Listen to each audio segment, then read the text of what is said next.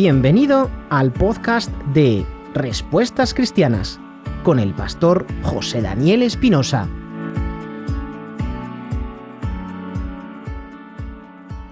Si Dios existe, ¿por qué permite el sufrimiento? El doctor en psiquiatría, Pablo Martínez Vila, muy reconocido dentro del mundo evangélico, en una charla sobre el sufrimiento humano, dijo lo siguiente. No hay misterio tan grande como el sufrimiento. Fin de la cita. Tengo que decir que estoy totalmente de acuerdo con dicha afirmación. Por tanto, sería presuntuoso por mi parte tratar de responder todas las preguntas acerca del sufrimiento en este breve tiempo. Ni siquiera lo conseguiría con todo el tiempo del mundo. Considero, y he de decirlo desde el principio, que hay muchas preguntas que no tienen respuesta o que superan nuestra limitada capacidad de raciocinio humano.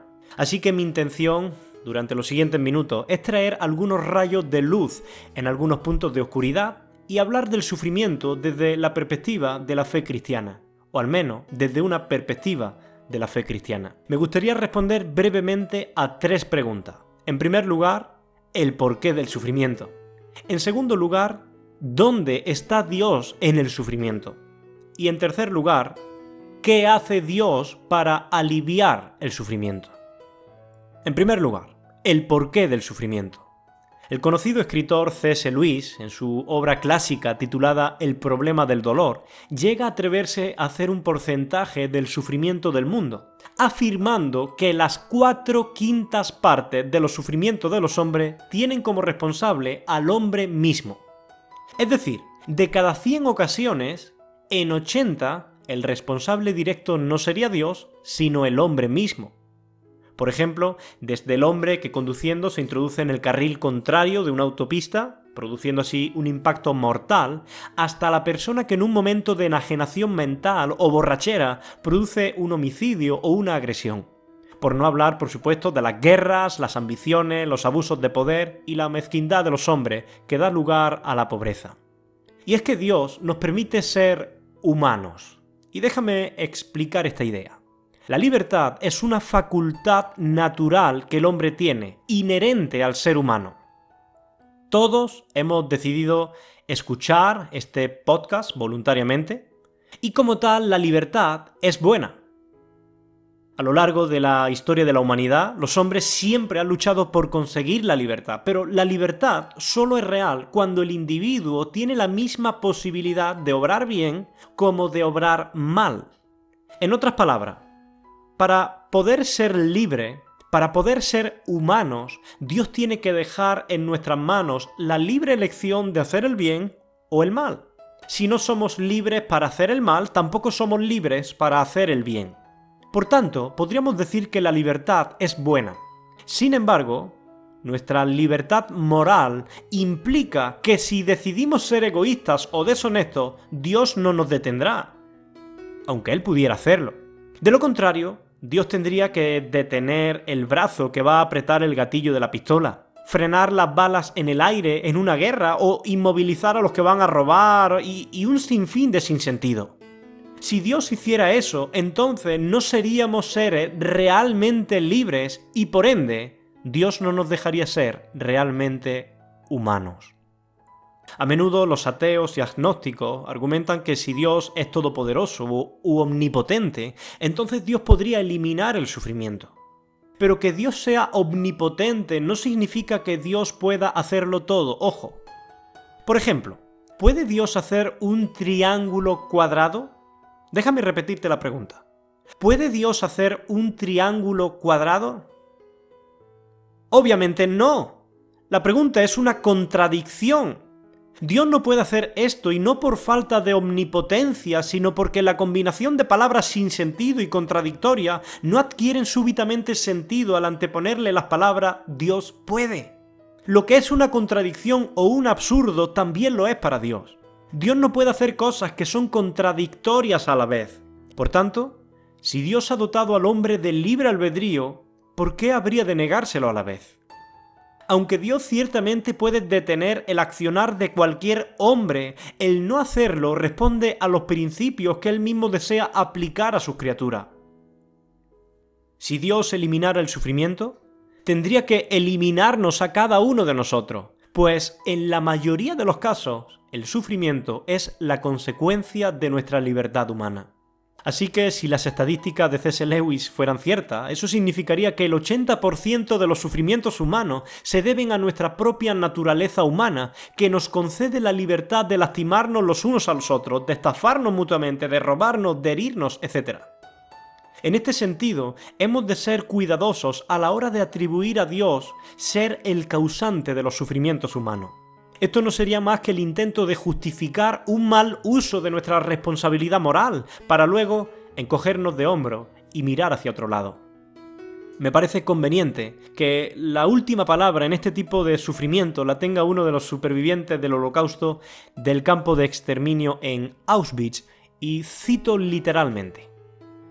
Durante mi estancia en Auschwitz nunca se me ocurrió cuestionar las acciones o las omisiones de Dios aunque entiendo que otros lo hayan hecho. Lo que los nazis nos hicieron no me convirtió en más religioso ni menos, y creo que mi fe en Dios no disminuyó en absoluto. Nunca se me ocurrió asociar a Dios con las calamidades que estábamos experimentando, ni culparle, ni creer menos o dejar de creer en Él porque no vino a socorrernos. Dios no nos debe nada, nosotros le debemos nuestras vidas.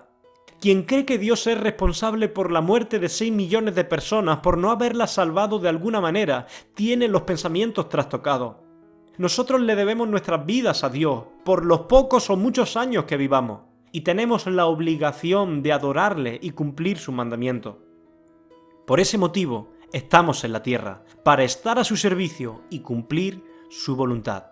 Fin de la cita.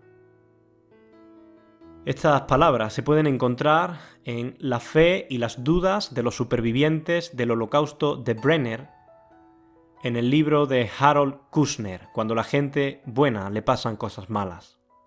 Sin embargo, hay situaciones de sufrimiento, como los desastres naturales o ciertas enfermedades, en las que aparentemente el hombre no tiene ninguna responsabilidad, y el elemento de misterio es muy grande aquí. Pero el misterio nunca debe ser un argumento en contra de Dios, sino a su favor a menos que se demuestre lo contrario. Déjame explicar esto.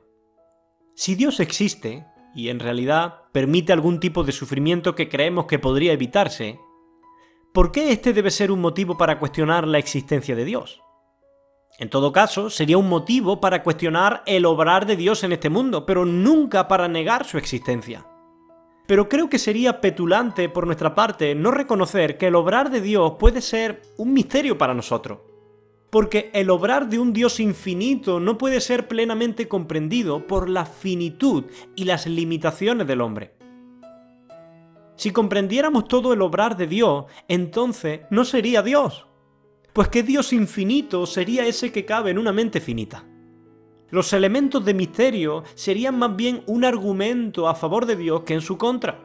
En este sentido, la fe cristiana reconoce que Dios tiene el derecho de guardarse para sí estos misterios el libro de Deuteronomio en el capítulo 29, versículo 29 dice lo siguiente. Hay cosas que Dios mantiene en secreto y que solo Él conoce, pero a nosotros nos ha dado todos estos mandamientos para que nosotros y nuestros descendientes los obedezcamos siempre.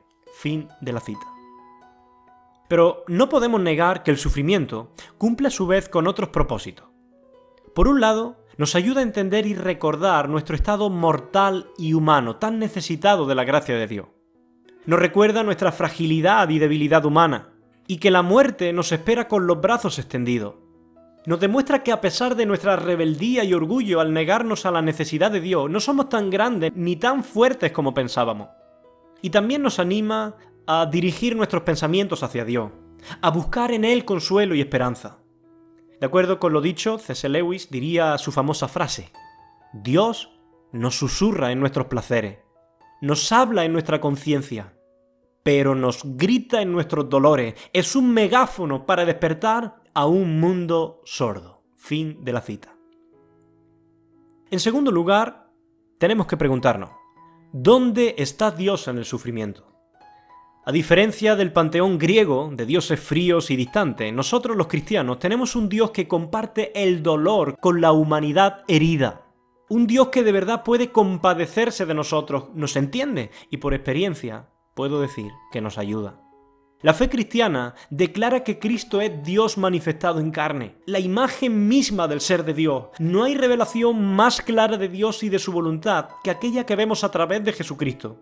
Y en Jesucristo vemos a un Dios que sufre. Jesucristo experimentó el camino del dolor humano, la pérdida de familiares queridos, el rechazo de los hombres, el sufrimiento de la cruz y de la muerte. Él sabe lo que significa sufrir. Dios no es un Dios lejano, Él entiende nuestro sufrimiento. A diferencia del resto de religiones, nosotros los cristianos aceptamos a un Dios que no solo permite el sufrimiento, sino que sufre con nosotros. Y no es que su sufrimiento sea la falta de omnipotencia, sino todo lo contrario, es el corolario de ella, pues ha elegido sufrir voluntariamente. Nosotros podemos mirar a la cruz y ver allí el sufrimiento de un padre y de un hijo. Así que el sufrimiento del mundo no será más un argumento en contra de Dios, sino a su favor. Haley Wiesel, sobreviviente de Auschwitz y Premio Nobel de la Paz, expresó con unas conmovedoras palabras una de sus experiencias allí, y cito textualmente. La SS ahorcó a dos hombres judíos y a un niño delante de todos los internados en el campo. Los hombres murieron rápidamente. La agonía del niño duró media hora. ¿Dónde está Dios? ¿Dónde está? preguntó uno detrás de mí. Cuando después de largo tiempo el hombre continuaba sufriendo, colgado del lazo, oí otra voz decir, ¿Dónde está Dios ahora? Y en mí mismo escuché la respuesta. ¿Dónde está? Aquí. Está allí colgado en la horca. Fin de la cita. Cuando nosotros leemos los Evangelios, encontramos que Jesús está del lado de los pobres promete a los que lloran que recibirán consolación, fortalece con sus palabras a los que padecen persecución por causa de la justicia o eran vituperados injustamente. Enseñaba a pagar el mal siempre con el bien, rogaba al Padre que nos librase de todo mal, por lo que el mal no es algo que Él quiera para nosotros. Él busca de continuo la justicia, la misericordia, no vino al mundo para condenar, sino para salvar. Antes de aplicar la justicia, siempre extendía su mano de misericordia, se preocupaba por los enfermos, se dolía por la gente que le rechazaba, porque él deseaba que todos confiasen en él. A él le conmueve ver nuestro sufrimiento. De hecho, lloró con nosotros. Entonces, ¿dónde está Dios en el sufrimiento? La respuesta es sufriendo con los hombres, comprendiendo nuestro dolor, identificándose con nosotros. Y precisamente porque ha experimentado el sufrimiento, ¿nos entiende? Y porque ha salido victorioso sobre el sufrimiento y ha resucitado, puede ofrecernos consuelo y esperanza. La pregunta es, ¿estamos nosotros dispuestos a recibir ese consuelo y esa esperanza? Y en tercer y último lugar, ¿qué hace Dios para aliviar el sufrimiento? La fe cristiana no pretende tener todas las respuestas al sufrimiento, pero sí tiene las respuestas suficientes o satisfactorias para hallar esperanza en ella.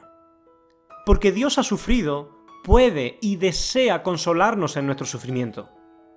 El teólogo Dietrich Bonhoeffer, estando en la cárcel de Gestapo, escribió lo siguiente: Solo el Dios que sufre puede ayudar. Solo el Dios que sufre puede ayudar. Fin de la cita. Él es el testimonio de uno de los muchos cristianos que han encontrado consuelo y esperanza en la fe cristiana. En el sufrimiento humano, Dios no se limita a sufrir con nosotros, lo que en psicología se llama empatizar, sino que va mucho más allá. Dios ha descendido para librarnos del pecado, de la condenación, del dolor y del sufrimiento. Él venció todas estas cosas cuando resucitó de entre los muertos, y esa es la razón de nuestra consolación y esperanza que así como Él venció todas estas cosas, todos aquellos que crean en Él de corazón y reconozcan su necesidad de Él, hallarán descanso, consuelo y vida abundante. Y Dios ha prometido en su palabra, como dice Apocalipsis 21.4, que Él enjuagará toda lágrima de los ojos. Ya no habrá muerte, ni llanto, ni lamento, ni dolor, porque las primeras cosas habrán dejado de existir. Comprender y aceptar esta verdad por la fe fue lo que llevó a personas como Pablo de Tarso, un hombre experimentado en quebranto, a decir lo siguiente. Considero que en nada se comparan los sufrimientos actuales con la gloria que habrá de revelarse en nosotros. Romanos 8:18. Ese es el Dios en el que creemos los cristianos y en quien ciertamente hallamos consuelo y esperanza.